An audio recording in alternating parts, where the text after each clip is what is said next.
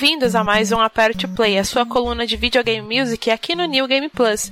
Eu sou Jéssica Pinheiro, ou GG se preferir me chamar assim, e cá estou de volta com este programa, desta vez para homenagear uma série muito querida para mim e para tantas outras pessoas, lançada em 26 de setembro de 1986 e que neste ano de 2016 completa aí 30 anos de existência, com mais de 42 títulos no catálogo da série principal, que é a série Castlevania, né? Ou Castlevania, ou Castelo da Vânia, ou Akumage ou Dorácula, ou o que mais você preferir chamar. Bom, o primeiro título aí lançado para Nintendinho lá nessa data que eu comentei, né, em 26 de setembro de 86. Fez muito sucesso a partir de então, passou por diversas plataformas, passou pelo Super Nintendo, passou pelo Mega Drive, passou pelo PlayStation, pelo Saturn, quase passou até pelo Dreamcast, inclusive. Fez muito sucesso também nos portáteis, né, tanto no Game Boy quanto no Game Boy Advance, quanto no Nintendo DS, é, até no 3DS, já passou até por reboot, né, com a série Lords of Shadow. E a gente teve aí o último título lançado em, em outubro de 2015. Infelizmente, um patinco, né? Porque hoje a série, infelizmente, sobrevive assim, de patincos, aquelas máquinas muito famosas lá no Japão, em casas de jogos, né? E bom, para comemorar então o aniversário dessa série tão querida, apesar de já ter passado aí algum tempo, né? Eu reuni algumas pessoas que eu sei que gostam muito de Castlevania a gente comentou um pouquinho sobre os jogos favoritos delas, sobre o primeiro jogo, o primeiro contato com a série Castlevania, sobre alguma memória que eles tiveram também, que eles guardam com muito carinho. E eu pedi para todos os convidados escolherem três músicas favoritas, seja da franquia inteira ou de um jogo em específico. E eles escolheram aí para mim três músicas cada e a gente montou aqui uma playlist. Como o programa ficou muito grande, eu resolvi dividir em duas partes. Então a primeira vocês escutam essa semana e na próxima vocês escutam o restante do programa com os demais convidados que eu chamei.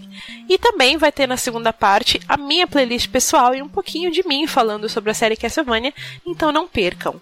Bom, vou deixar vocês aí então com a primeira parte desse programa e depois eu volto então para encerrar. Prepare o seu chicote e a sua sub-weapon favorita e aperte o play, adentrando comigo neste castelo, nesta noite tão horrível para se ter uma maldição.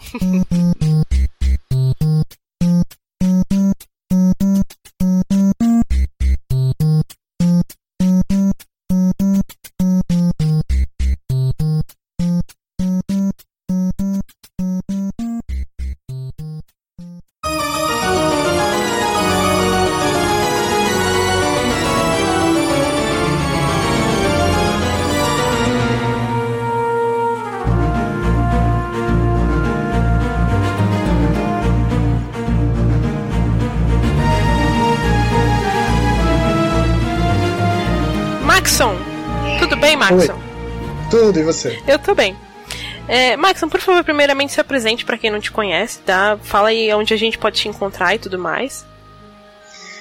Oi, eu sou o Maxon Lima, é, eu escrevo sobre videogames já faz uns anos, é, eu escrevo... Eu ajudo no roteiro e na produção do Inside Xbox, o programa que, que entra na dashboard do Xbox toda sexta-feira. É, eu apareço menos do que eu gostaria, na real, no, no programa Resident Evil, Resident Evil, do Resident Evil Database, da Monique Alves. Eu tenho um grande carinho por ela e pelo trabalho dela com a série. Sim. Eu também escrevo um programa do Luciano Amaral, o Mock. Mas assim, ver a minha cara mesmo, além do programa da Monique, eu apareço no meu próprio programa do meu canal do YouTube, que é voltado para jogos e filmes de terror, que chama Mask Horror. Se inscrevam então... no canal do Max, é muito bom. Ah, feliz. Sim. Eu escrevo, eu escrevo pra revista GW também, então tem, tem sempre textos meus lá. E escrevo menos do que eu gostaria para a revista do Xbox, a Rox, a revista oficial do Xbox. Vou tentar enfiar mais textos lá. Por favor, queremos mais textos de Maxon. Bom, eu chamei aqui o Maxon para comentar também sobre Castlevania, porque ele também é muito fã da série, assim como eu e você que está escutando. Então, Maxon, vamos lá, qual foi o primeiro Castlevania que você jogou? Primeiro, é um dos meus preferidos ainda. É, depois eu descobri que o Castlevania 3, o Dracula's Curse, ele não era muito fácil assim de achar, então eu acho que eu tive sorte de ter uma locadora perto da casa da minha tia, que era minha tia que tinha um, um Nintendinho naquela época, um Top Game. Eu ainda não tinha. Eu ia jogar na casa da minha tia dos meus primos, né? Uhum. Então a gente alugava bastante Castlevania e aí tinha o Dracula's Curse. Legal. Então foi o primeiro, meu primeiro contato com a série e foi uma coisa que marcou muito o meu eu de 8 anos, assim.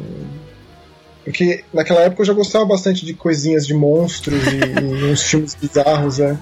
Sei. Eu tenho claramente na minha cabeça algumas, alguns filmes que eu via, tipo Criaturas, ou, ou, até mesmo A Hora do Pesadelo 2, que eu via mais quando era moleque, tinha uns 8, 9 anos. Legal. Mas o que me marcou mesmo foi o Castlevania. Engraçado que eu tinha um primo mais velho que ele sempre conseguia ir mais à frente dos jogos, né? Uhum. Então eu lembro na minha infância de ver o Alucard no jogo. Olha só. O, exatamente. E aí ter aquela troca de personagens Sim. e ter opção de escolher entre as fases e. Isso não era muito normal naquela época, né? Ter tanta diversidade. Aí depois eu fui descobrindo os outros jogos. Acho que logo na sequência do Dracula's Curse eu joguei bastante o primeiro Castlevania. O classicão lá de 6. Sim. Do 2 você gosta? Eu acho que o 2 ele é muito ousado, talvez até demais. Sabe? Sim. Tanto que o, o, o Castlevania 3 foi meio que a Konami dizendo para ela mesma, então, tá certo, a gente a gente entende o que deu errado, vamos voltar a fazer o que a gente sabe fazer e vamos tentar isso aqui depois, porque é, por mais que você se esforce em jogar o Simon's Quest, uhum. é, é difícil, né? Ele tem, ele tem umas coisas que são meio. quebram o ritmo da aventura. Ele mistura coisas que não funcionam muito bem. O lance da exploração ela é muito difícil de descobrir. É uma época que os videogames estavam atrelados a guias e, e, a revistas, e você meio que precisa disso para ir para frente. Se você pega o Simon's Quest e vai tentar descobrir as coisas sozinho, você vai enlouquecer. Especialmente com o negócio de jogar água benta nos bloquinhos do chão para achar e, tipo, muitas mortes instantâneas e o lance da, do dia pra noite é, e o coração que virou meio que moeda para você comprar coisas.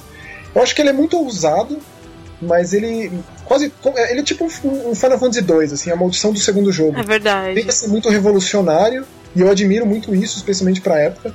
Mas acaba dando errado e é legal ver os desenvolvedores admitindo isso e meio que voltando a fazer o que eles sabiam fazer. Sim, verdade. Nossa, total.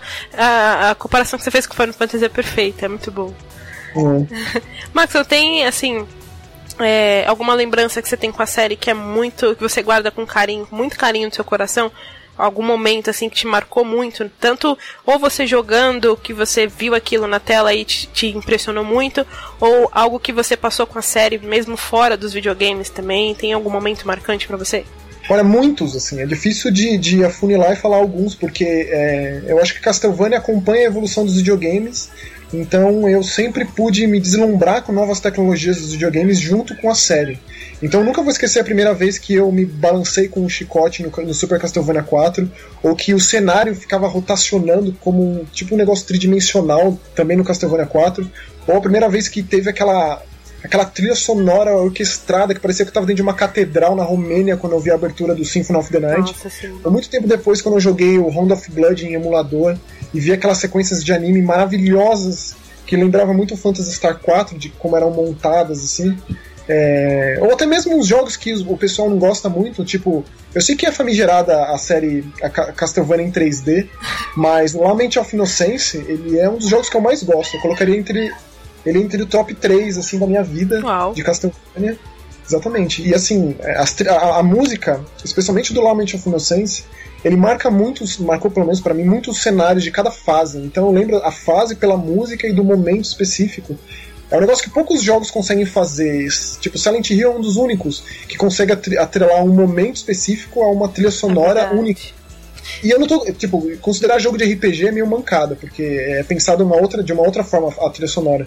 Mas para jogos que essencialmente. Castlevania essencialmente é um hack and slash, assim, então é uma preocupação tão grande com, com, com todos os elementos do jogo que que marca, né? Então, Sim. assim, pensando hoje, olhando minha vida em perspectiva, eu acho que o que mais me marca com a série, com Castlevania como série, é, é como ele misturou é, monstros de diversas culturas e, e, e, folclores e mitos e histórias de fantasia e literatura de uma forma que acho que antes nunca tinha sido feita. Então, você vê o monstro de Frankenstein junto com medusa grega e dragões chineses e esqueletos meio Simba.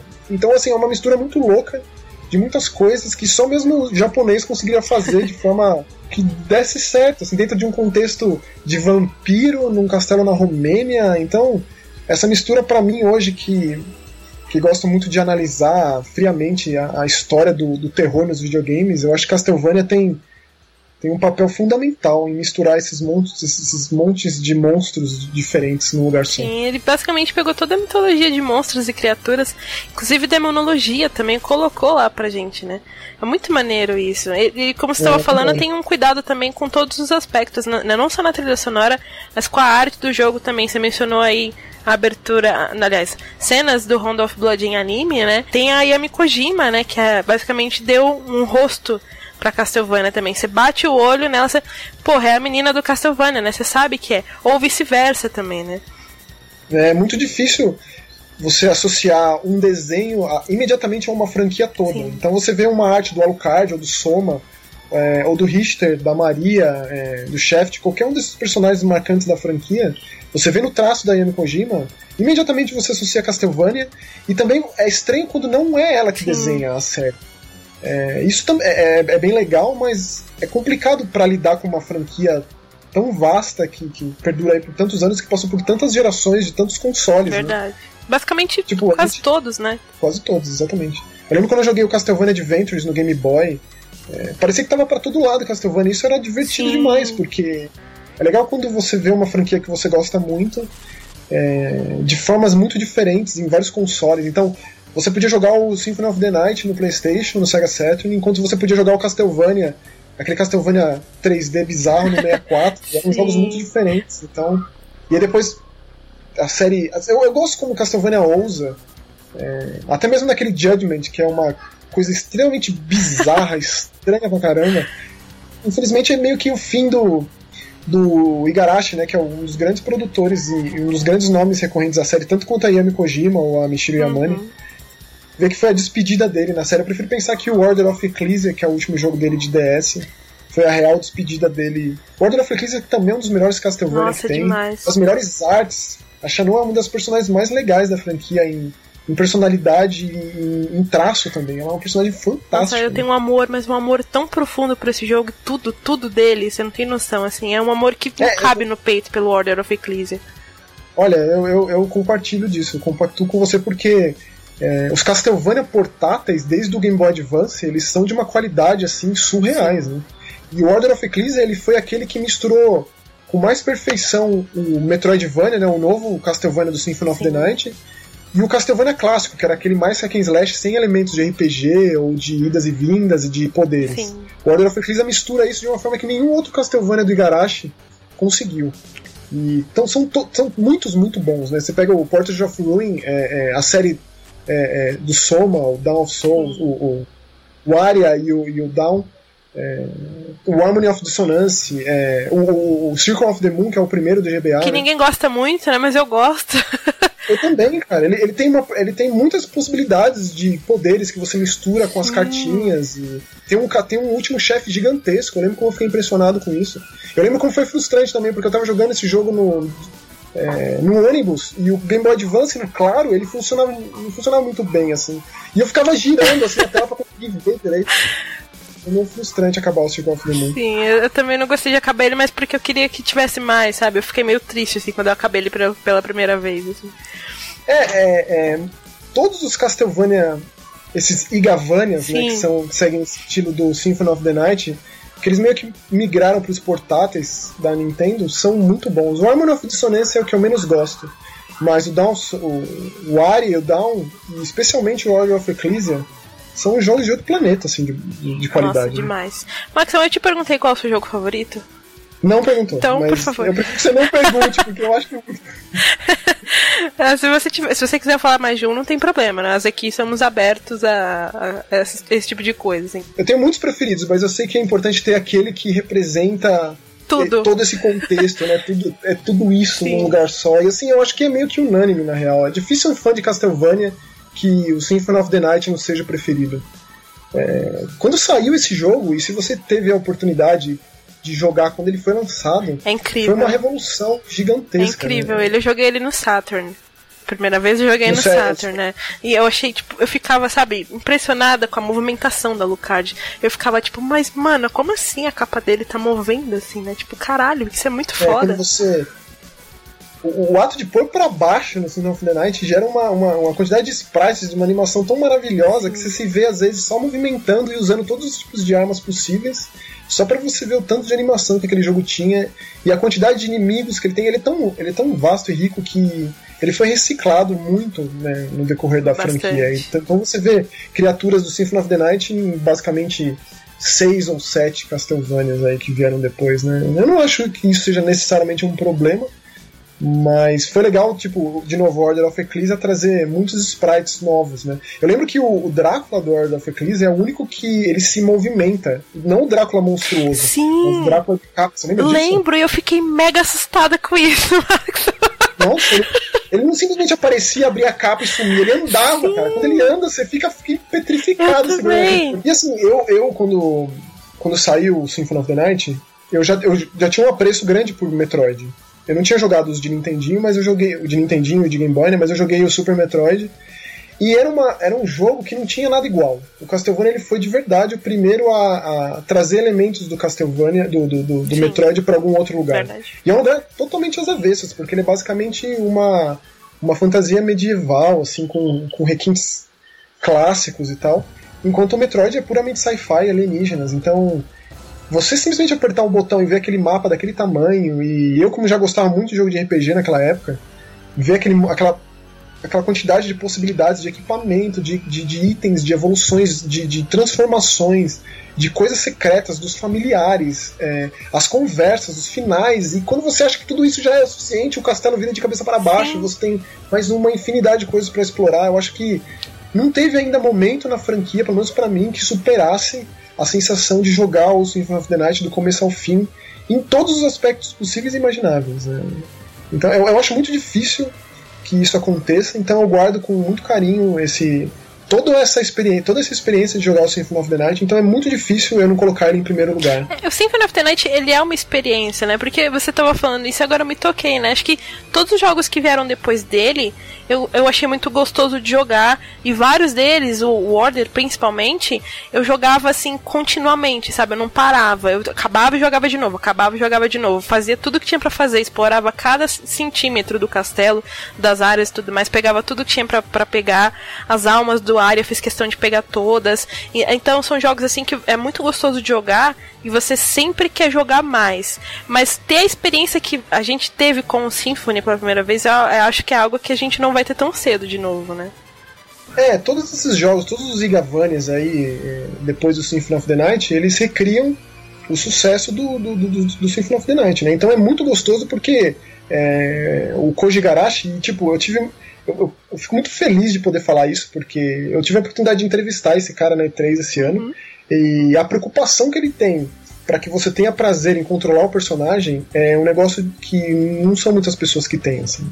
Digo, a gente vê muitos jogos indie que pegam ideias emprestadas de Castlevanias e, e Metroids e jogos de plataforma muito importantes, assim, é, e que também tem essa preocupação.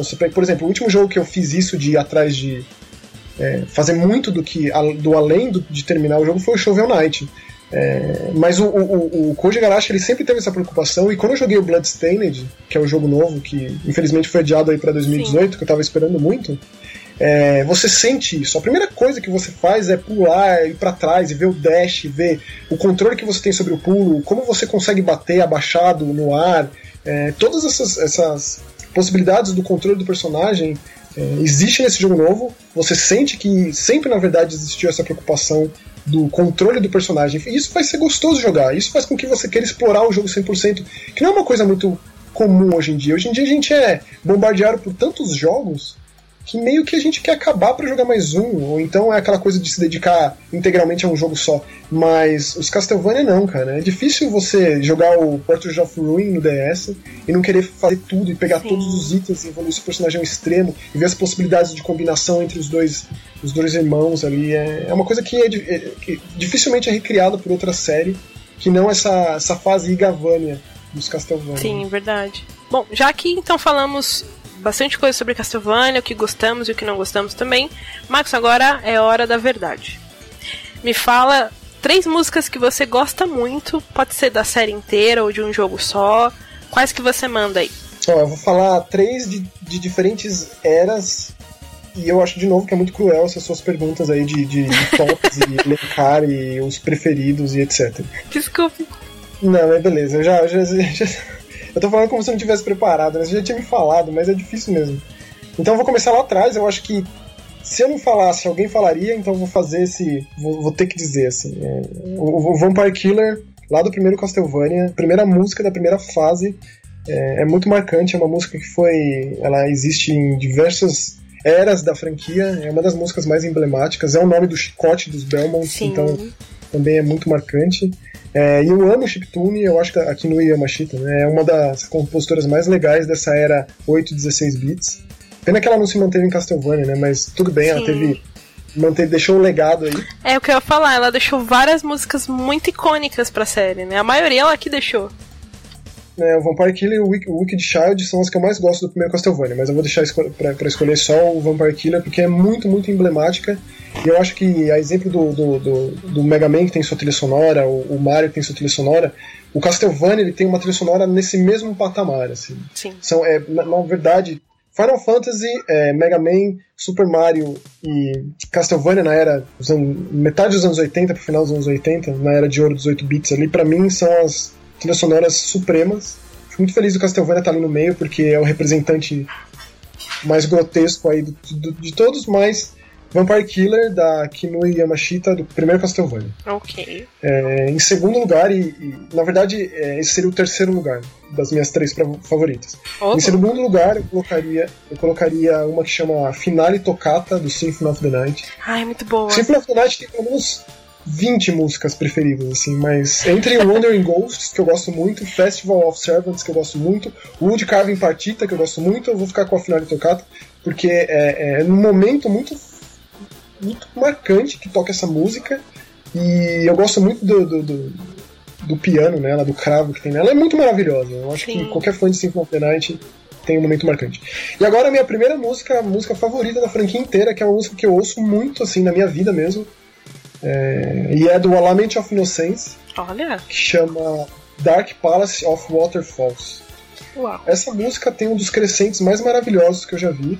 E se a Michelle Yamane ela é muito fã de Bach, e ela é, né? Porque ela fez o, a conclusão de curso dela da faculdade sobre o bar. Sim. É, essa música faz muito jus às melhores composições do bar. Então, Wood essa música, é, Dark Palace of Waterfalls, é maravilhosa. E assim, num segundo lugar, distante do Lament of Innocence, colocaria House of Sacred Remains, que é muito boa também. Mas a Dark Palace ela tem um dos maiores crescentes que eu já vi na série. Então, para mim é isso. São as minhas três músicas favoritas. Muito bom. Maxon, muito obrigada por ter gravado comigo sobre Castlevania. eu, eu que agradeço. Muito obrigado. Eu agradeço muito o convite. Eu gosto muito de Castlevania e ter a oportunidade de falar sobre esse amor gótico, trevoso, é muito feliz. Então, galera, ouviremos aí as músicas que o Maxon tanto gosta e daqui a pouco a gente volta.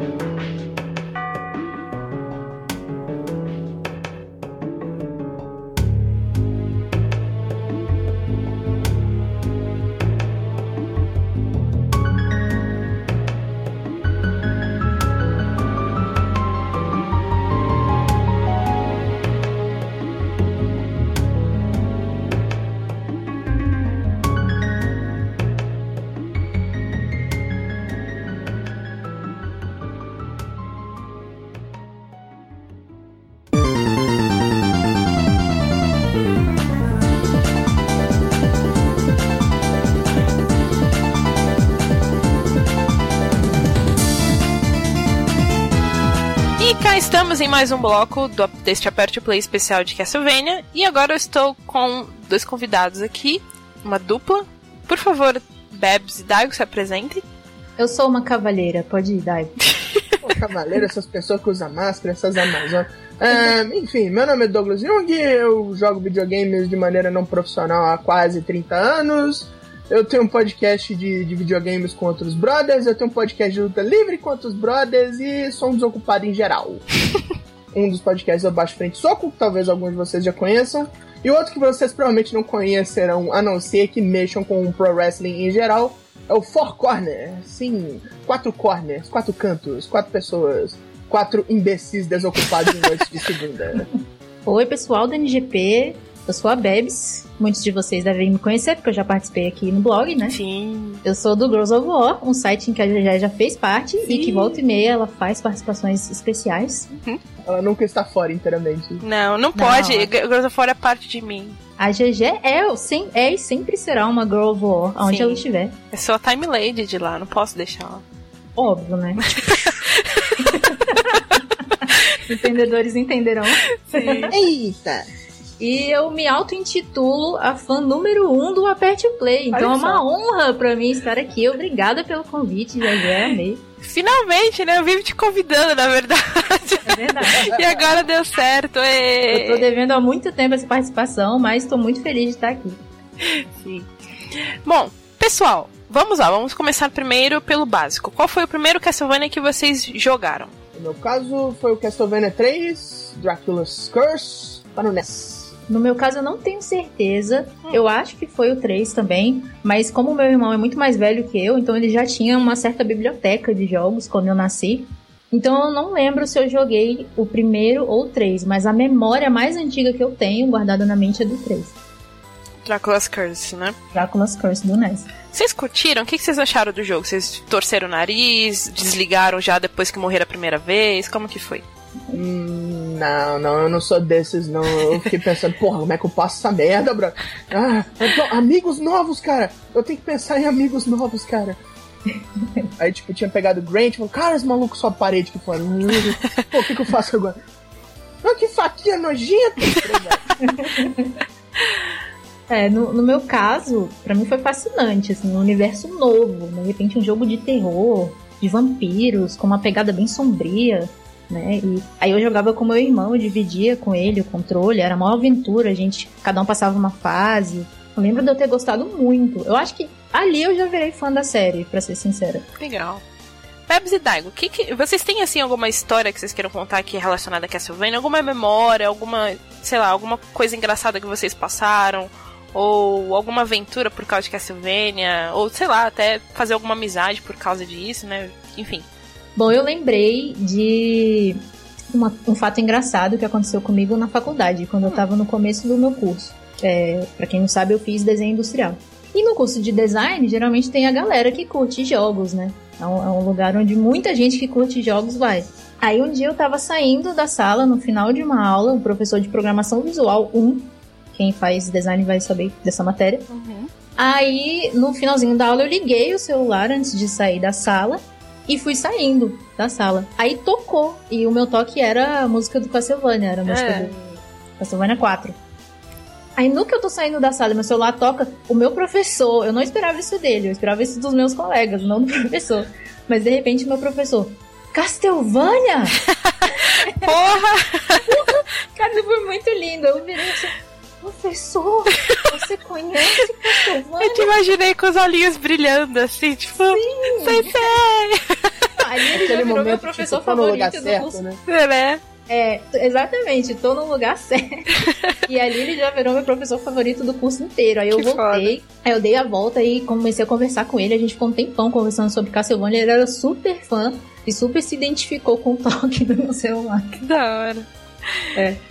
Nossa, gente, que da hora. Que da hora, cara. Por mais professores no mundo assim, por favor.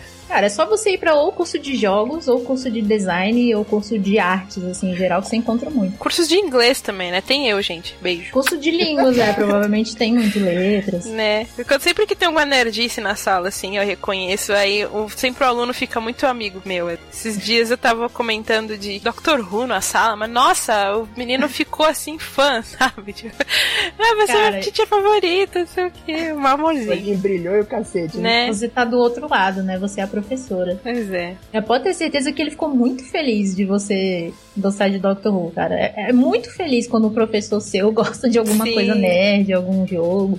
Sim. Muito legal. E você, Daigo? No meu caso, acho que foi quando eu peguei. Eu peguei o PlayStation 1 muito tarde. Eu peguei ele, o bicho já tava quase morto. Mesma coisa que aconteceu com o PlayStation 2. Mas aí eu deixei pra jogar as coisas direito pra quando eu tivesse um videogame. Então teve muita coisa que eu joguei só depois, incluindo o Symphony of the Night. Eu já conheci o jogo todo e tal, já tinha visto a galera jogar, trabalhar na locadora. Mas eu mesmo, pra pegar o danado, foi bem depois, foi quase dois anos depois que o jogo saiu. Os caras falaram: ah, não, mas tem umas armas que você não vai conseguir nem fudendo, pega rápido. Então, Aí eu, eu tava pensando naquela espadinha lá que. É aquela com um monte de golpe de uma vez só. Crusade, É, Crusade, Crusader. Crusade. Que é um, que é um troço que não tem nada a ver com espada, porque acho que é uma montanha do Senhor dos Anéis. Mas uma daquelas referências, tipo, tá aqui só porque o nome é bonito. Aí, tipo, você pega ela na, na livraria. Não, livraria, biblioteca invertida, né? Eu sempre falo livraria também por causa de library. né? Ah, É, é foda. eu acho que é normal isso. Sem querer a gente se pega falando livraria. É normal isso. É, muito ela na comum. é, pega ela na biblioteca invertida nos três inimigos que são, acho que, variações dos bichos do Mágico de Oz, né? O Homem de Lata, o Espantalho e o Leão. O Leão Covarde. Nossa, eu nunca tinha me bizarros. atentado nesse detalhe. Não, são três bichos bizarros, porque o Espantalho é um cara empalado pulando. Não, eu sei, mas eu nunca tinha me atentado de que, de que eram referências ao Mágico de Oz. É meio, é meio, é meio brabo. Você tem que ficar lendo aqueles detalhes sobre os, os inimigos no livro de, de monstros, assim. É, Caralho. de Tem Lata uma porrada de referências literárias, referências de Tem. filme, né? Só que tem que ter essa paciência pra ler. É, as literárias me escapam muito, mas a- as de demonologia, essas coisas, eu pego bem, porque eu já, já me aventurei nessas paradas loucas aí. Ah, é. Depois, depois eu vou procurar, eu te passo. Eu tava lendo um tempo atrás um artigo que listava a maioria das referências literárias Foda. de filmes e tudo. Eu vou te passar. Ah, depois. se puder me passar, eu até coloco no link do post. Boa, vou procurar. Aprenda sobre os capirotos. É sempre útil. Porra, nunca sabe quando vai ver um. Pois Mas, é. enfim, é, a Chris, a Chris Agrin, tipo, ela é muito rara. Extremamente rara. Você pega no Shimu, tenho ela- né? É É. Shimu o nome dele? O Shimu é um dos, dos bichos que pode dar. Você É. pode pegar com o espantalho também. O espantalho dá, você tá me zoando. Sim, Eu nunca descobri isso, tô descobrindo agora, veja só. o Shimu dá Ramen e Chris Agrin, o espantalho dá só Chris Agrin e dinheiro. Se eu bem lembro. Aí, tipo, todo mundo fala, não, o drop é mó raro, vai dar mó merda e tal. Você não vai conseguir essa porra nunca. Eu matei dois Shimu, os dois deixaram o Agrin já. Eu tô... Caraca, Aí eu levantei, usei o jogo falei, que é pra ser, pode ficar também. que cagada, cara. Te odeio. Eu também consegui dois anel de barda, assim. Só pra sacanear, eu ainda Né? consegui dois anéis.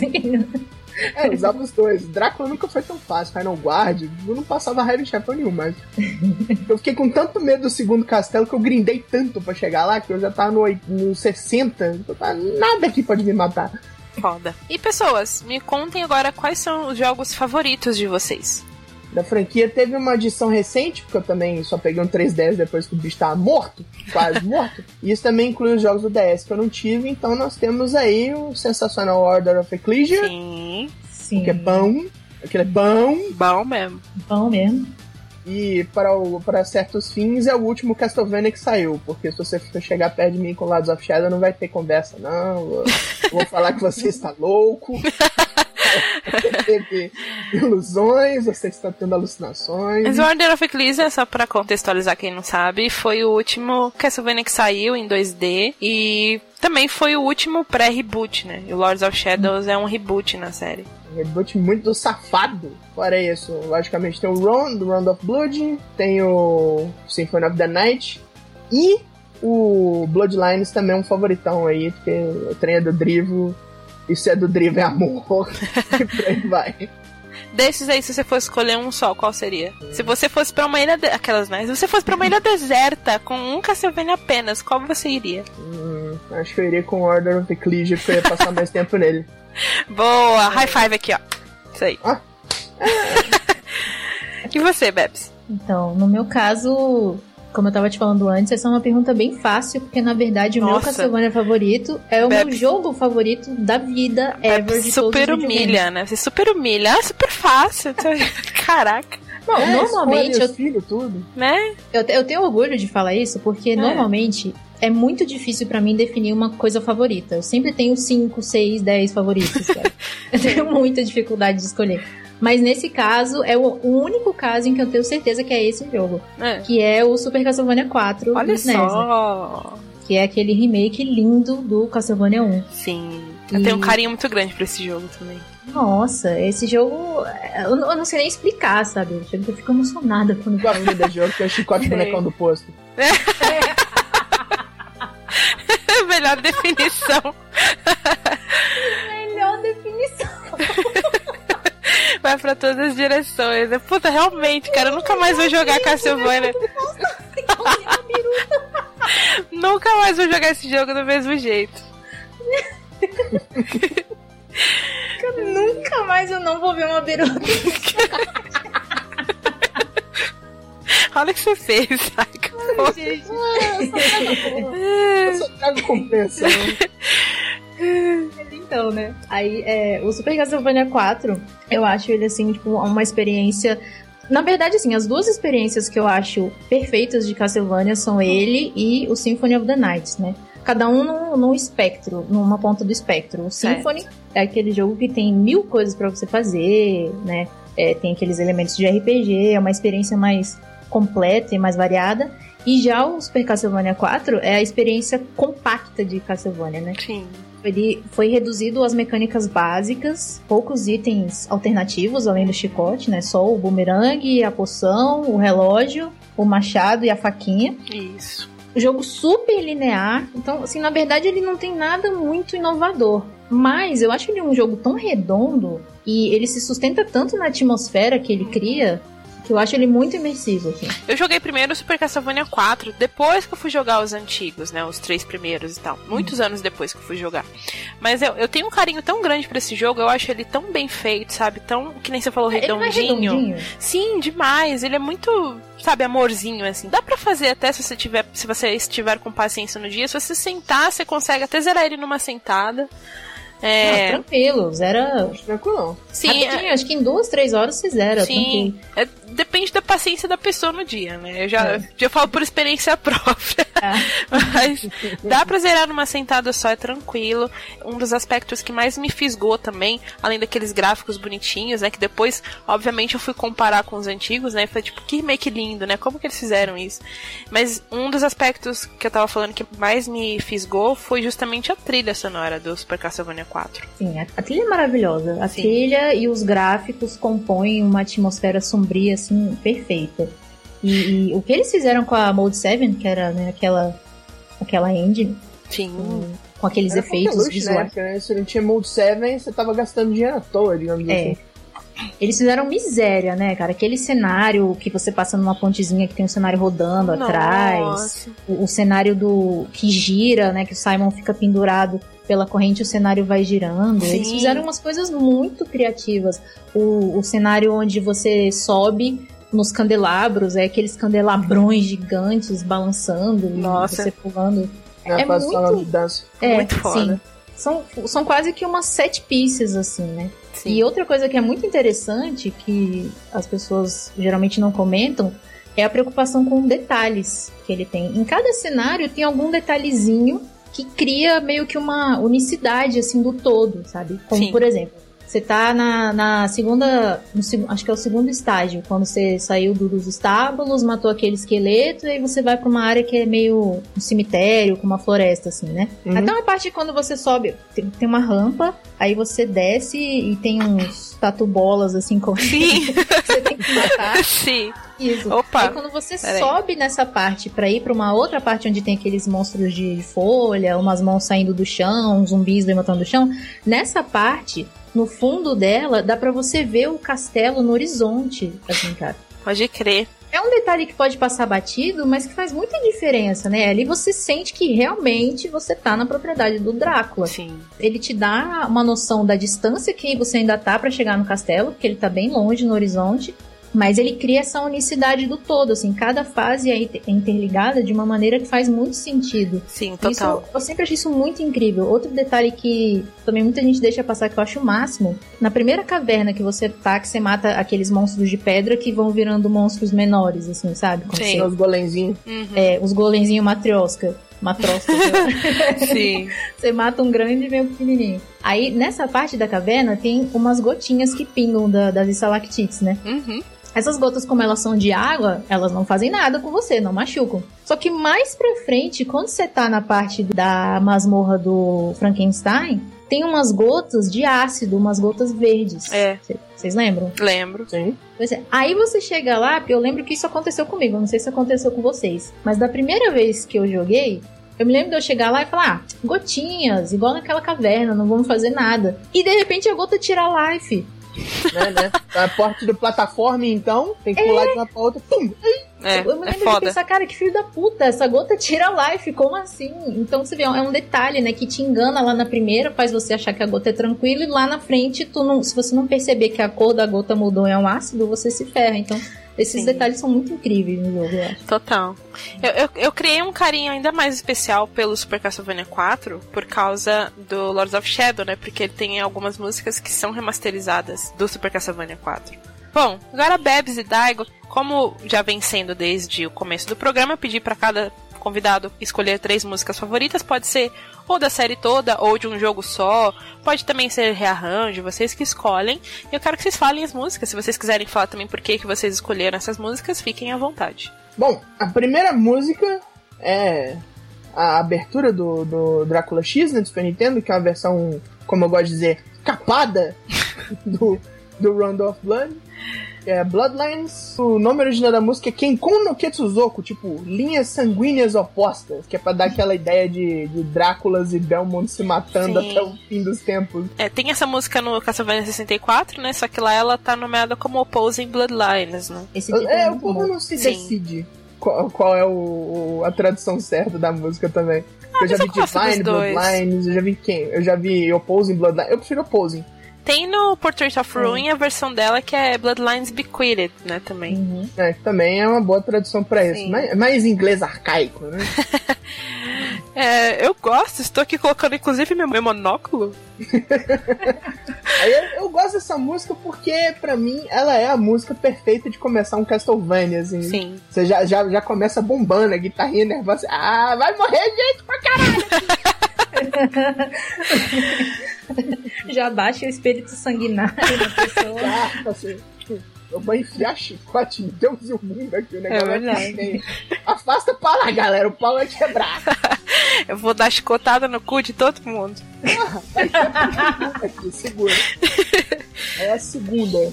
Pra mim, é o melhor tema de personagem. Que alguns personagens nem tem tema, né? Meio foda, assim. Uhum. Mas no caso, esse tem, ó, Lucar, que é Pitiful Scion ou Tragic Prince. É mais uma daquelas das coisas que tem problemas com, com uma tradução, as pessoas não se decidem. Ah, mas The Tragic Prince acho que combina mais com a Lucard. Não, Pitiful Science também, né? Tipo, você tem É. que ter um, um certo nível de dó do Alucard. Olha o pai, olha a mãe. Coitado, Mas é, ué. A mãe morreu queimada pela Inquisição. né? O pai, o pai é o pai.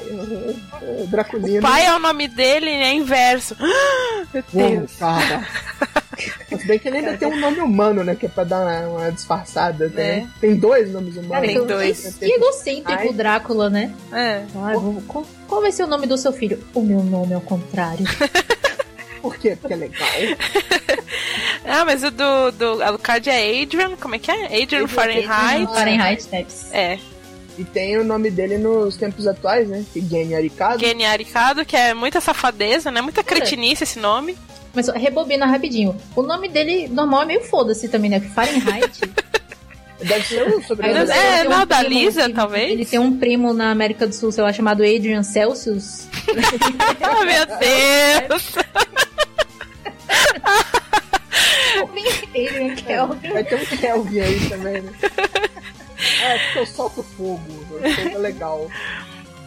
Mas o do Fahrenheit deve ser o quê? Da Lisa, talvez? A gente não sabe sobre o nome dela, né?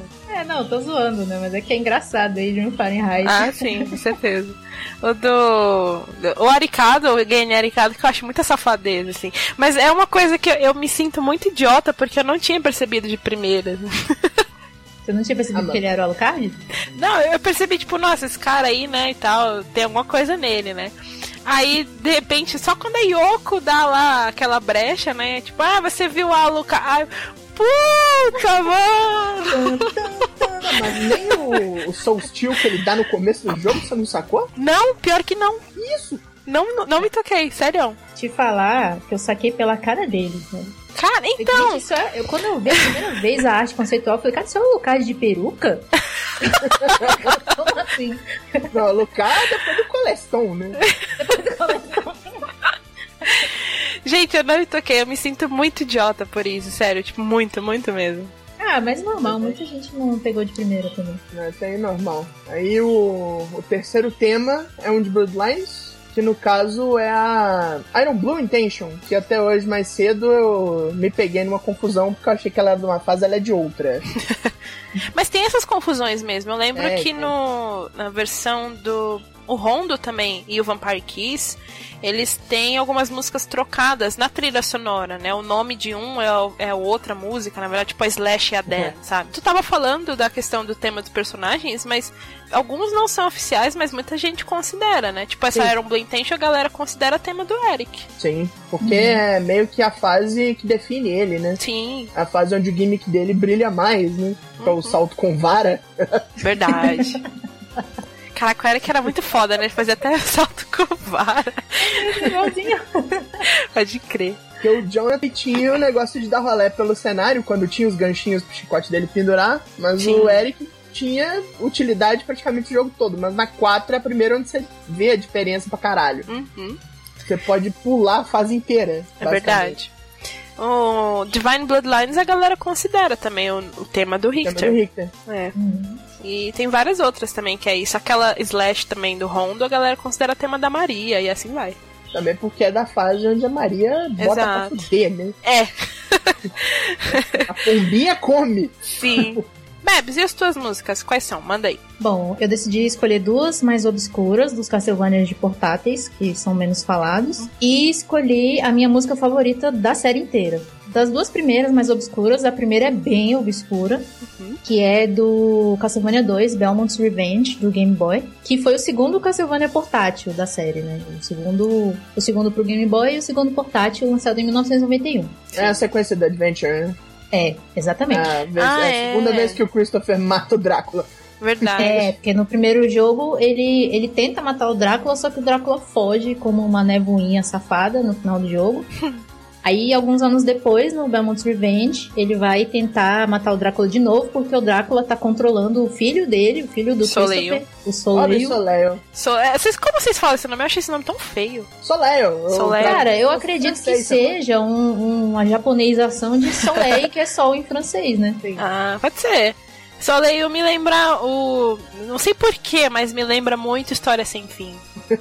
Ah, me lembra o O Circo de? Soleil. É verdade, tem o Atreio, deve ser por isso. Atreio Soleil. É verdade. Ah, Bebe lembra do Circo de Soleil. Eu lembro do Circo de Soleil. Eu lembro do Ninho Soleil. Nem Soleil. Ai, Deus, cada um lembra de uma coisa diferente, né? Deixem aí nos Eu comentários, galera, o que, que vocês lembram com o Soleil. Soleil Belmont. Ai, Pois então- é, aí o Drácula tá controlando ele, né? Aí até tem uma luta contra o Soleil, que ele, o Soleil tem até umas espadas voadoras que parecem com... Ah, desculpa. Eu tô lembrando do Atreio agora. Você tá lembrando do Atreio, não? Só desculpa. Atreio Belmont. É, Atreio Belmont. era. Mas sim, continue, Bebs. Eles lutam. Contra, contra o Atreio Belmont. Aí você consegue tirar ele da maldição e no fim você mata o Drácula, né? Isso. Pra... Inclusive, o, o Christopher, ele é um ancestral do Simon, que é o protagonista do meu jogo favorito, do Castlevania 4, né? É, É. ele, ele, 100 anos depois do Christopher, vem o Simon pra derrotar o Drácula. E a música que eu escolhi é uma música que ela chama Ripe Seeds, e ela toca numa parte do castelo, que é uma parte meio numa floresta, num, num pântano, uma parte de plantas, assim, do castelo, né? Tanto que a música chama Ripe Seeds. Sim. Só que no, no jogo original, a música já é muito legal, assim, eu acho que o, o compositor fez um ótimo trabalho com a capacidade limitada do chip do Game Boy, né? Mas na verdade eu escolhi aqui pro programa uma versão dela que tem num álbum especial de Castlevania, que é um remix muito lindo, um remix maravilhoso com uns riffs rasgados de guitarra que você começa a entrar em êxtase quando você ouve, que é a versão do Dracula Battle Volume 1 da série Perfect Selection. São músicas de Castlevania em arranjos metal, feitas pela galera do Kukeha Club, que é o time de compositores e músicos da Konami. Né? Sim. Eu até recomendo pra galera, quem talvez não conheça, procurar no YouTube Perfect Selection Konami. Aí vocês vão ver vários álbuns especiais que a Konami lançou nos anos 90. Aí tem Perfect Selection de Castlevania, de Snatcher, de Eles têm vários, vários. da Konami. O É. de navinha é satânico. É. Não, é de sensacional, é o Shoot. Battle. Sim. Aí, tipo, cara, esses caras fizeram uns arranjos, assim, absurdos. Se você gosta de rock, se você gosta de metal, procura esses álbuns no YouTube, é maravilhoso. Sim, é muito foda mesmo. A segunda música que eu escolhi, das Obscuras, né, é uma da trilha do Castlevania Portrait of Ruin do DS. Obrigado, Bebs, por trazer essa relíquia para o nosso programa, porque Esse jogo é muito bom. Ah, é muito foda esse jogo, caralho. É, ele é um dos que eu tenho, assim, um carinho que eu não consigo nem descrever também. Eu joguei muito essa porra, muito Eu bom. também. É, por ele ser sequência do Bloodlines, por assim dizer, É verdade, eu é. foda por ele. Tem isso também. O Portrait, ele foi, acho que o segundo que saiu pro DS, ou ele Isso. saiu depois do Areia e do Não, Dawn? ele é, ele é depois do Down, ele é o segundo é da trilogia. É, Então ele foi o DS. terceiro que saiu pro DS, né? Ou não? isso. Não, Não. o Aria é Game Boy. Aliás, ainda. não. O Aria é do Game Boy, é o último do Game Boy.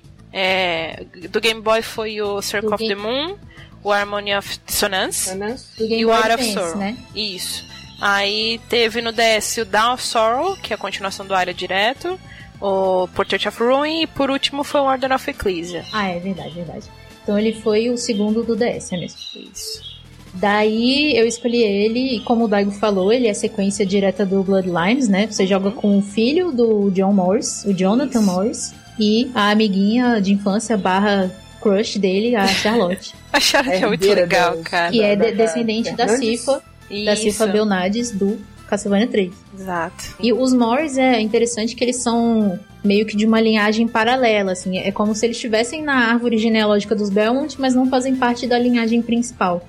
Eles É, têm um- uma história. pode. Eles têm um plot curioso, exato, isso que eu ia falar, o plot de tomar conta desse bendito chicote Vampire Killer, porque Isso. até então a gente não sabe por que diabos os Belmonts tiveram que passar os chicotes e ficarem escondidos, né?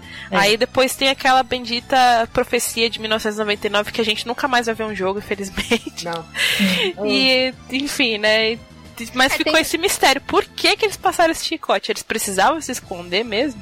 Tem uma teoria, né, de que seria o Jonathan que teria passado o chicote pro Julius Belmont, né? É, eu entendo que foi ele, Pra porque batalha. o Portrait ele se passa em 1945, né, na Segunda Guerra.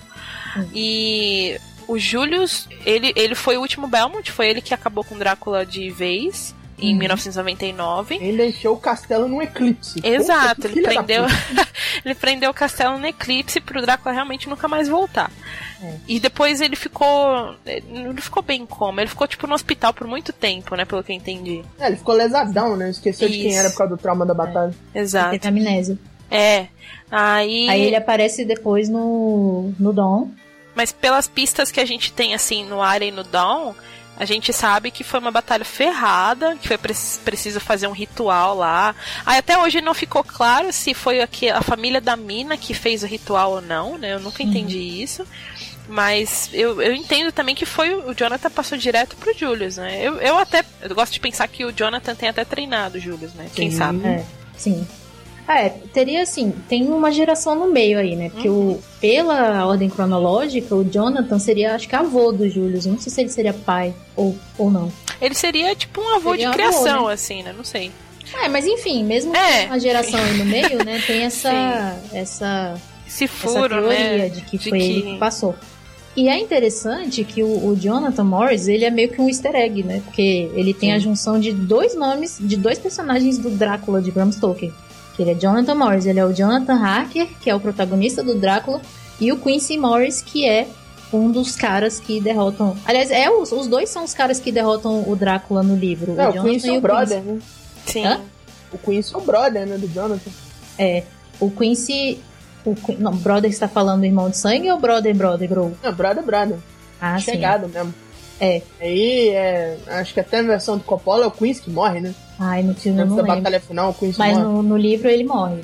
É. Ele morre, acho que esfaqueado. Sim. É interessante Oh. que no livro, o Quincy do livro, ele é o único americano do, no meio do povo lá. Sim. Aí ele tem um estilo, ele tem um estilo meio Ranger, assim, meio tipo personagem de western que é, atira primeiro e fala depois. Exato. O boizão, né? Tinha uma faca boa, do tamanho do braço dele. É. Sim. É, é Então, a aí é única legal ligação. É a única, é a única ligação que a gente tem dos jogos com o livro do Drácula de Bram Stoker. É, é, é isso que eu ia falar, é a única referência direta que tem, né? Sim, é do Quincy Morris, aí tem o John Morris e depois o Jonathan Morris. Né? É. Mas enfim, né? Então aí no. o- Só resumindo rapidinho, contextualizando a, a história do Portrait, por que, que ele chama Portrait, né? Retrato da ruína? Porque na verdade nesse jogo a gente não enfrenta o Drácula, a gente enfrenta o Browner, que é um artista vampiro, que ele quer meio que tomar o lugar do Drácula como o Senhor das Trevas, fodão, destruidor da humanidade, né? Exato. E aí ele, Tá ele faz uma. aí ele faz uma, uma magia negra que ele consegue é, reconstruir o castelo do Drácula, o Castlevania, né? E o poder dele res- reside em alguns retratos que ele pinta, alguns quadros que estão espalhados pelo castelo. E aí você vai explorando o castelo, né? E nesse- nos lugares onde tem esses quadros, você pode entrar no quadro e derrotar o, o demônio, o monstro que habita o quadro, pra enfraquecer o poder do Brownie. Daí a música que eu escolhi é a música de um desses estágios de dentro dos retratos, que é a música do estágio Sandy Grave. Dá uma vontade de dançar com essa Não é, não dá vontade. É do Yusashiro essa porra. Ela começa a tocar, seu, seu quadril já vai mexendo assim. Sim. É muito bom. Então, o- essa música é interessante porque ela tem uma melodia, assim, ela é bem melodiosa, né, envolvente e tal, assim, tem, tem uns toques árabes na música. Sim. E ele é o único cenário que se passa num desertão no Egito, uma pirâmide egípcia. É literalmente uma pirâmide. Sim. Então, é, é- tem uma quebra bem brusca, né? Porque você tá acostumado com aqueles cenários e paisagens europeus é, sombrios, escuros, né? Com as paletas escuras. Aí, de repente, você chega num cenário com uma paleta viva, de cores saturadas, tudo amarelo, laranja. E a- bem. Você sente até calor quando você tá jogando nesse, nesse cenário. e aí, então, essa, essa música, ela, eu acho que ela reflete muito bem o que, que é esse cenário em melodia, sabe? É a Hail from the Past, que foi composta pela Michiru Yamane. E outra curiosidade interessante da trilha do Portrait é que ela foi composta pela Michiru Yamane em parceria com o Yuzo Koshiro. Sim, essa trilha é muito boa por causa disso, né? Tem essa parceria incrível deles. Tem umas paradas nessa trilha de balançar a bunda nervosamente. Uma boa Total. simpática. Sim.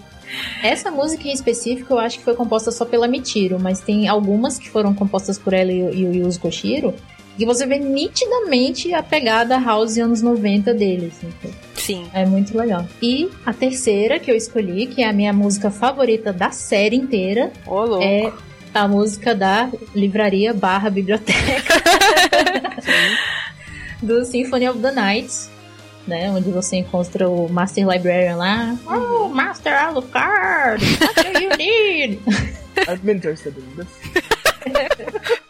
Eu gosto que ele fica de costas pro Richter quando a gente vai lá. Sim. É, você anuncia, sabe? Pode crer. É, mas ele fica meio assim, né? Tipo, ah, não, mas se eu for te vender alguma coisa, o mestre vai ficar meio puto. Aí o Alucard, ó, você será bem recompensado. Ele, ah, então beleza. Sim. Beleza. Falou, tem bufunfa envolvida, beleza. Bufunfa. Foda-se, din. Mas enfim, aí a música que eu escolhi, ela toca nesse estágio. E é a versão normal dela, não é um, remix. É a Wood Carving Partita. É muito Como- foda essa música. Cara, muito linda. Essa música ela foi composta também pela Michiru Yamane, né? E a trilha do Symphony é considerada uma das grandes trilhas da game music, né? E essa música, eu, eu acho ela bem emblemática do amadurecimento que a série teve no Symphony of the Night. Assim, principalmente o amadurecimento estético que o jogo teve. Nossa, sim. É lindo. Pois é, eu até escrevi há pouco tempo no blog um texto sobre isso, no Girls of War, falando de como a partir do Symphony of the Night a série assimilou assim, mais profundamente as nuances do romantismo gótico na estética da série, né? Sim. Teve aí a Trindade de Ouro, né, a partir desse jogo, né? Pois é, então ela teve, ela teve esse, esse amadurecimento estético e a trilha acompanha isso muito bem. Essa música, da primeira vez que eu ouvi, ela foi meio que um estalo na minha mente, assim, sabe? Aham. Cara, a pessoa que compôs isso entende de música barroca. Sim. Não, não que eu entenda super, né? não que eu Não, entenda você pra e notou. Não, pera aí, isso aqui não é, jogo, não é música de jogo, não. É, É, mas cara. exatamente, você consegue diferenciar, né? E principalmente É. em relação aos anteriores. Aí eu falei, cara, eu não sei qual é o currículo da Michiru Yamane, eu não pesquisei. Mas eu tenho certeza que essa mulher tem formação clássica, assim. Sim. É, na época que eu joguei o Symphony, eu era. não entendia muito essas coisas, né? Mas eu tive esse estalo também. É, Mas comigo foi uma música diferente, foi aquela Dance of Pale, sabe? Sim. Eu acho essa música fantástica, ela é a minha favorita da trilha do Symphony. E eu tive esse mesmo estalo que você teve, tipo, mano, essa aqui não é uma trilha normal, sabe? Foi o meu estalo veio aí. Cara, é muito não é foda. uma trilha de jogo, né? Parece É. que ela pegou uma composição clássica e colocou no, no- Não que trilha de jogo seja menor ou inferior, não é isso, mas é porque o estilo da música, né, era muito diferente. É muito, muito por causa da limitação técnica da época, né? E É. aí ela conseguiu praticamente sozinha fazer essa maravilha de trilha, né? Essa trilha é fabulosa. E essa música específica, ela tem um instrumento lindo, que é o cravo, né? Ela é toda tocada em cravo. E, tipo, isso é Bach, cara. Que Bach é um dos maiores compositores da música barroca, sabe? Sim. E ele tem, inclusive, Bach tem uma. é, apesar de eu não, não entender muito de música clássica, mas eu gosto muito de Bach. ele, tem uma, ele tem uma série de partitas que são de cravo. E, e é essa música. Quando você ouve, é essa música. A homenagem dela pro Bach foi essa eu, acho música. que, né? eu acho que foi uma, uma homenagem, assim. É o tipo de coisa que você toca em vestibular, tá ligado? É. Quando você vai fazer curso de, de música na, na universidade. Só prova essa música, né? É. Porra. Exatamente. E combina foda. muito com, com a biblioteca, porque esse tipo de música, esse tipo de. Só contextualizando, né? Esse tipo de composição, as partitas, elas eram composições é, voltadas para um instrumento, assim, só, né? No caso, o cravo. Elas eram composições específicas e composições é, menores, mais curtas, para poucos músicos. E geralmente tocando em ambientes, assim, de saraus, ou salão de baile, ou até num jantar, ambientes mais íntimos, né? E mais, geralmente para um público mais seleto, mais Sim. intelectual. Então combina bastante com esse cenário da, da biblioteca. E essa pegada barroca tem tudo a ver com o Castlevania, que, o Symphony of the Night, que é um jogo mais dramático, tem uma, uma carga dramática maior do que os anteriores, né? Bastante. Que o, con- o conflito do Drácula contra Deus, porque mataram a esposa dele. Eu acho que é nesse jogo que ele vira de verdade um vilão trágico. Ele não é mais, né, o vilão caricato dos anteriores, apenas o É. Lorde do Mal. Ele é um, ele passa a ser um vilão trágico e você fica até com pena do passado dele. né? Exato. Eu Ele lembro. Deixa de ser o Bela Lugosi, né? É, eu lembro É, que quando eu joguei e. Isso foi na primeira vez logo que eu saquei, sabe? Que você enfrenta ele lá no final e tal. No e Symphony ele. ou no Lament? No, no Symphony. Que, Ah. E ele. Ele cita a Bíblia, cara, eu fiquei tipo pasma, sabe? Eu falei, É. caralho, esse, esse- puta merda, que personagem foda, sabe? E isso tem muito a ver com, com música barroca e com o período barroco, porque eles, a arte barroca, tanto na música quanto nas artes visuais e tal, ela tratava dessa questão, né, dessa, desse conflito, dessa dualidade entre o divino e o terreno, o homem pra buscando, caramba, né, o, o, o homem buscando uma conexão com, com o divino e muitas vezes se decepcionando, né, que Total. o Drácula ele é um cara que ele se decepciona com Deus, se decepciona com a igreja, então ele fica nesse Algumas conflito. vezes. É, eu ia falar duas, mas foram mais vezes.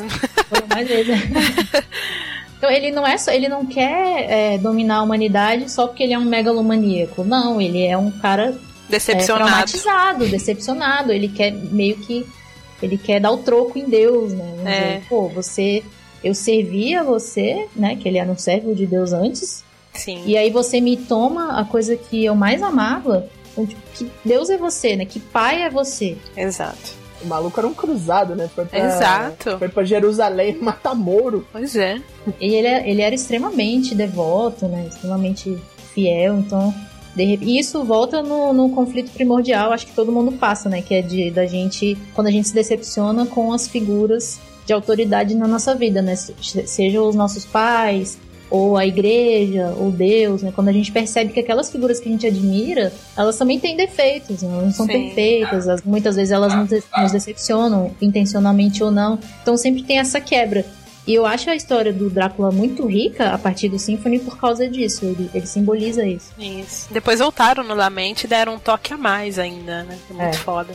Mas é isso. Tá então essa, essa música, a Wood Carving Partita, e ela é até bem diferente, porque as outras músicas da trilha têm uma pegada barroca, mas também já tem é, instrumentos modernos misturados, né? Sim. E a Wood Carving não, ela, é, ela é uma música de câmara, assim, basicamente. Ela é só o cravo, o violino e pronto. É muito, muito linda essa música. Demais. Mas bem, pessoas, muito obrigada pela participação de vocês. Não, é... E é isso, então eu vou tocar agora as músicas que vocês escolheram e daqui a pouco eu volto.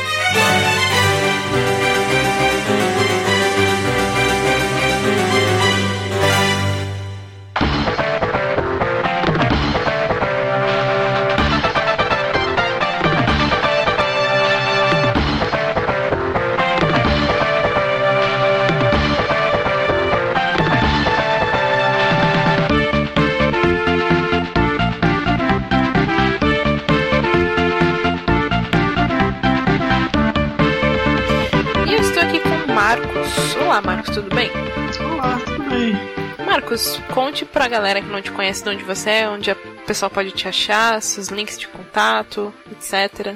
Bom, eu sou de um, um, um site, faz podcast olha também, só. olha só, site games. Meu Deus, coisa que falta na internet.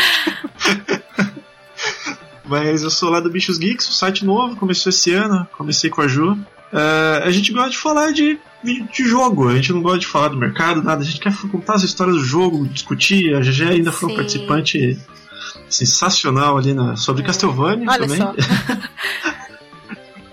Felizes com a participação dela. Foram três partes gigantescas, então quem Nossa, quiser adorei saber gravar. mais... Obrigada pelo convite de novo. Já, nós ficamos felicíssimos que você gravou é. com a gente. Foi sensacional. Esquece que a gente mais gostou de ter gravado. Eu também gostei muito de gravar, sério. Mas, Marcos, fala pra mim qual foi o primeiro Castlevania que você jogou. Primeiro, eu nem tinha muita consciência do que era Castlevania. Como eu falei no podcast Bichos Geeks pra Jéssica, eu joguei o 3. Só que até então eu era um pirralhinho, eu não tinha muita ideia do que estava acontecendo, eu só sabia que era um joguinho de plataforma. Mas o que eu considero como o primeiro mesmo, que eu já tinha consciência de, de, de jogo, foi o Drácula X no Super Nintendo. Ali eu comecei a gostar do, que, do, do Castlevania, da série, de tudo. Olha só. É, ele é o seu favorito ou você tem algum outro Castlevania favorito? Não, o meu favorito do coração é o que da maioria, que é o Symphony of the Night. Eu acho que ele tá sendo meio unânime aqui. tá, muita gente gosta dele mesmo. É, ele não é meu favorito, mas eu gosto muito dele. Quem já ouviu o podcast que eu participei do Bichos Geek sabe o quanto eu babo nesse jogo. Eu comentei lá o quanto eu fico fascinada com o Alucard se movimentando, com os efeitos que eles fazem, né, da, das mantas do Alucard também, é, dos movimentos dele de se abaixar e, meu, perfeito, perfeito. E fora na trilha sonora, né, que é maravilhosa também. Sim, nossa, foi uma rasgação de seda gigantesca. Né? e eu tô repetindo aqui. é, mas ele é muito bom mesmo. Então ele é seu favorito. Tem algum motivo especial ou porque ele é só lindo e, e, e, honesto e gostoso de jogar e tudo mais? Ah, é tudo, sabe? Ele foi um dos primeiros que eu peguei e logo comprei o meu PlayStation. Eu, tava, eu tinha acabado de vender meu Super Nintendo para comprar o PlayStation. E um dos primeiros jogos que eu peguei foi o Symphony of the Night. No começo eu não dei muita atenção para ele, porque junto dele eu peguei o Silent hum, Hill. Silent Hill com certeza chamou mais atenção, né? foi, foi.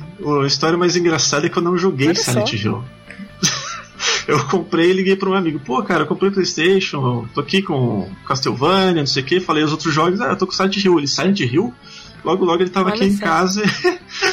A gente ficou o fim de semana inteiro. Ele ficou o fim de semana inteiro jogando porque assistia. Você ficou com medo? Ou você só queria assistir, mesmo não tava afim? Não, eu, eu, apesar de eu ser bem cagão, não, não, eu gostei de assistir ele jogar. Aí quando eu fui jogar já tinha perdido a já graça. Já sabia tudo, né? Aí eu peguei o Castlevania. Entendi. É, então. E. Aí eu tu chegou a jogar a versão de Saturn? Não. É uma das coisas que eu mais queria. Apesar, né, de reclamar que ele não é tão bom assim, apesar de tudo. Eu queria ter jogado com a Maria. Ela parecia uma personagem ela bem é overpower. Ela é muito pelona, ela é pelona demais até. Mas eu, eu, ela, ela é, é, a graça do jogo, na verdade. Que a versão de Saturn ele tem esses probleminhas meio técnicos também, né? Mas eu gostei muito por causa da Maria. A Maria é o que tá. dá uma pitada de graça mais nos Castlevanias que ela tá, né? Eu lembro que o, o Drácula. O Drácula X também. Drácula X não. Round of Blood. É, eu jogar com ela também era muito gostoso. Ela é bem mais poderosa do que o Richter em alguns aspectos, né? Apesar dela não ter tanto tanta, tanta defesa assim, né? A defesa dela não ser tão boa, ela morre muito rápido, é fácil. E no Draco X Chronicles a mesma coisa. Jogar com ela era um, um assim, um primor, mas se você soprasse ela era um papel, se você soprasse ela, ela morria. a mesma coisa. E ela é bem mais rápida, ela dá cambalhota também, ela é bem overpower. E no Symphony of the Night não fizeram diferente, no, na versão do Saturn, no caso, né? Ela é bem apelona também. É, a minha paixão por ela no Round of Blood era o pulo duplo. O Richter só dava aquele pulinho para trás, não, ela dava o, o pulo duplo. Então, tipo, eu conseguia jogar com ela, tomar dano era muito difícil. Ela era, né, acho que você falou, mais ágil tal, e, e o pulo duplo me salvava em cada momento que era lindo. O Richter não, o Richter era um tanque, então tipo, você tomava dano, ah, cadê o Sim. próximo frame? É bem de boa jogar com o Richter. É, beleza. Uh, Marcos, você tem assim alguma memória especial com Castlevania, com algum jogo em específico? Ou sei lá, algo que você passou e tinha Castlevania envolvido por acaso? Você quer contar alguma coisa pra gente? Se eu falar que eu tenho, eu vou estar tá mentindo descaradamente. Apesar de eu amar a franquia, eu, é um, a franquia que eu menos tenho memória assim relacionada a outras coisas. As minhas memórias são só eu jogando a franquia, ficando cada vez mais apaixonado e querendo descobrir cada vez mais sobre a história e vendo que a história é extremamente confusa. Antes né, do Iga dar aquela limpada. Mas eu fiquei apaixonado pela mitologia e tudo mais. E eu comprava revistas, tudo que tinha de Castlevania, porque eu queria ler. Era assim. É, o máximo que eu posso falar é que é a minha franquia do coração. Oh. Junto com, com Zelda, né? Sim, são muito boas. Bom, então, Marcos, por favor, fala pra gente quais são as suas três músicas favoritas da série. Bom, que eu decidi. A primeira da lista, ainda bem que ninguém pegou, foi a Clockwork. a versão da Akumajo Densetsu, que é o, é o Drácula 3 de NES. A justificativa é porque ela tem um chip com dois tons de música a mais que vem no cartucho, então a música ficou muito melhor na versão japonesa.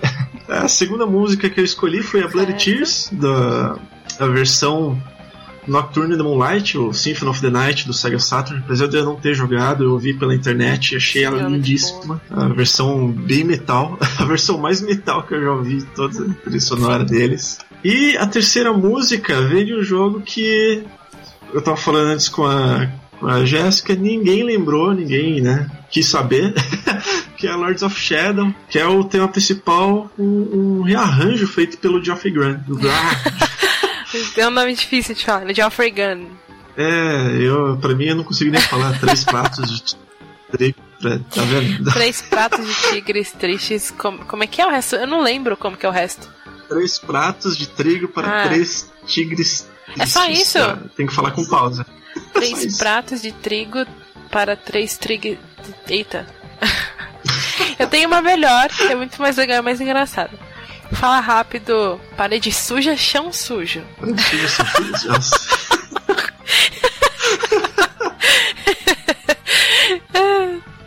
Tem que falar rápido. Parede suja. Tá, antes já. Parede suja são sujas. São, ó, são Suza. ah, tá vendo só? É muito mais legal do que o 3 de Age já. Eu também não sei. Marcos, muito obrigada por ter vindo aqui falar um pouquinho da sua relação com a Castlevania pra gente. Eu que agradeço ter me convidado. Uma pena a Ju não ter participado Sim. comigo, mas tudo bem. Quem quiser também ouvir um pouquinho da voz da Ju, vai lá no Por favor, tem que ir, eu recomendo muito o site. Eu já recomendei até em outros podcasts ouvir o Bichos Geeks. Ah, a gente fica Sim, já recomendei, não só nos podcasts do New Plus, como também no, em outro podcast de outros sites também. Lá no Baixo Frente Soco eu já cheguei a recomendar vocês também. É... E é isso. Bom, espero que você volte, volte mais vezes também para falar de outras coisas aqui com a gente. E vamos ver aí as músicas que o Marcos escolheu. chegamos